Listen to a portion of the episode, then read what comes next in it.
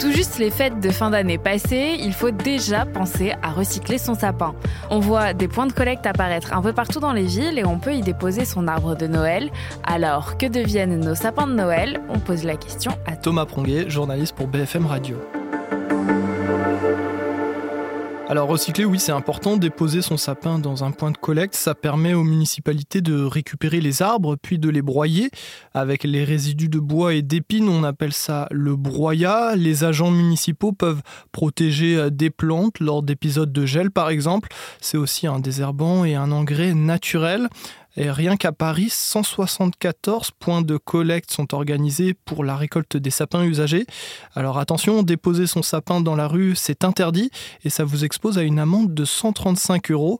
Euh, pour recycler son sapin, il y a aussi d'autres méthodes, notamment dans certaines communes où il n'y a pas de point de collecte, euh, des dates sont proposées aux habitants pour laisser euh, le sapin sur le trottoir afin que les encombrants l'emportent.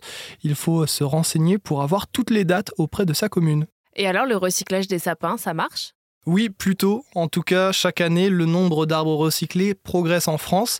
À Paris, par exemple, l'an dernier, 124 488 sapins ont été récupérés. C'est un record. Cela a permis de produire 2500 mètres cubes de broyat. Le long des littoraux aussi, certaines communes conservent les sapins tels quels pour les mettre devant les dunes afin de freiner l'érosion.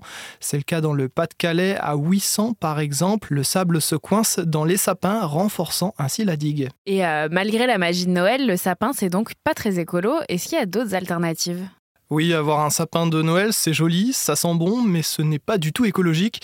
Il se vend près de 6,6 millions d'arbres de Noël par an en France, selon une étude réalisée en 2021 pour France Agrimaire et Valor. Euh, parmi ces épineux, 6 millions d'entre eux sont naturels, les autres étant des en plastique ou en bois. C'est pas top tout ça. Pourtant, d'autres solutions existent. On peut euh, maintenant louer son sapin à un pépiniériste.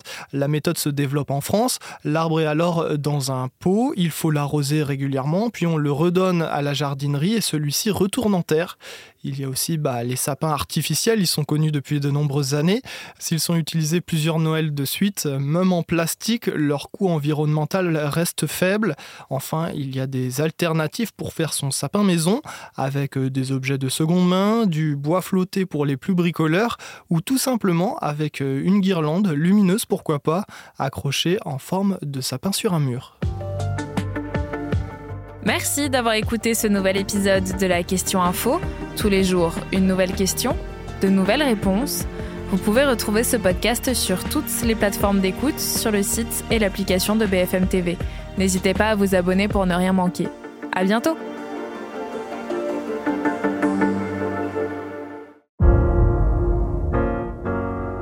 Vous avez aimé écouter la Question Info?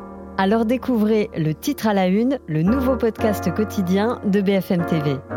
Les grands récits de l'actualité, des témoignages intimes, c'est tous les soirs sur vos plateformes préférées. À bientôt!